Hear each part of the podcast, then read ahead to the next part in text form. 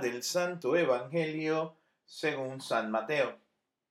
En aquel tiempo Jesús exclamó, Te doy gracias, Padre, Señor del cielo y de la tierra, porque has escondido estas cosas a los sabios y entendidos, y las has revelado a la gente sencilla. Gracias, Padre, porque así te ha parecido bien.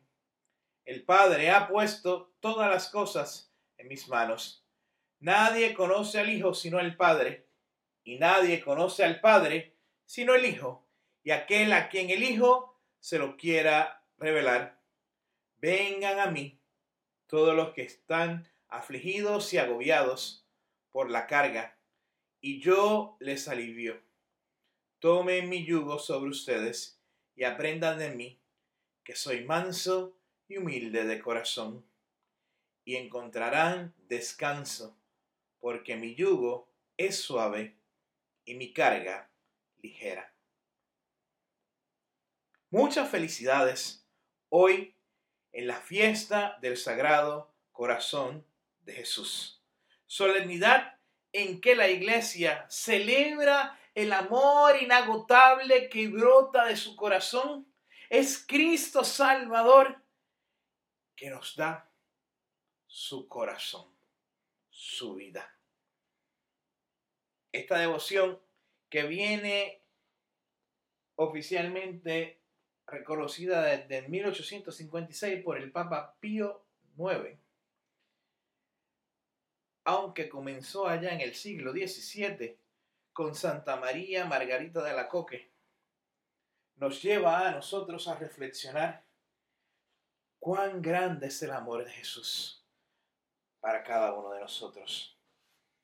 Es así como en la lectura de la carta de primera de Juan reflexionamos qué amor nos ha dado el Padre, que nos invita a que nos amemos los unos a los otros. Y me recuerda una linda canción que nos decía, hermanos, amémonos unos a otros, porque el amor es de Dios y todo el que ama ha nacido de Dios. El amor consiste en qué? En amarnos los unos a los otros como Dios nos ha amado, porque Él nos amó primero. Permanezcamos en su amor de una forma sin igual. Juan Pablo II en 1979 dedica su primera encíclica Redentoris Hominis a Jesucristo. Esta obra cristológica desde la perspectiva del corazón de Jesús. También su segunda encíclica en 1980 titulada Devis y Misericordia está toda evocada en el amor misericordioso del Padre, manifestado en Jesucristo, todo corazón. Dice la misma palabra de Dios, de la abundancia del corazón habla la boca.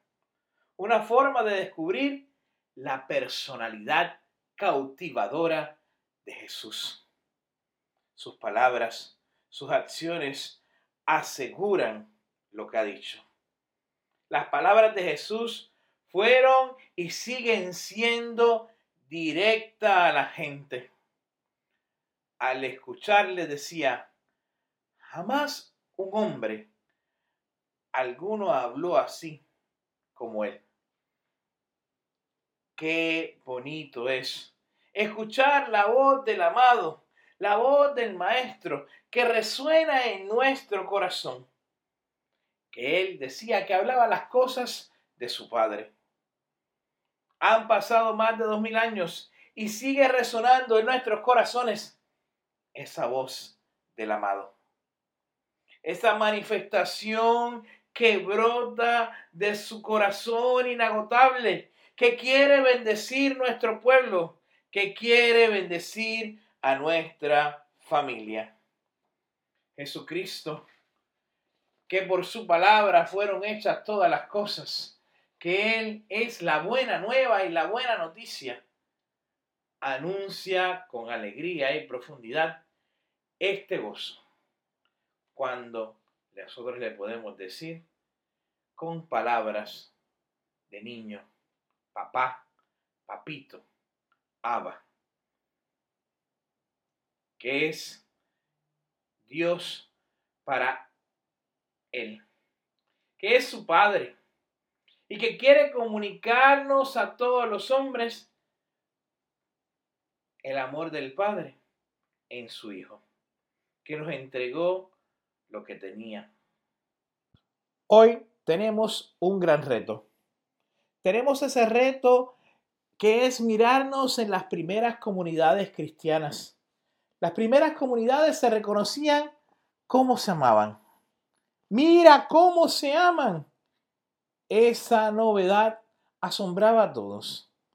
Practicaban con afán obras de amor que son buenas razones, que son buenas razones para el corazón. Un consejo ignaciano es el amor hay que ponerlo más en obras que en palabras.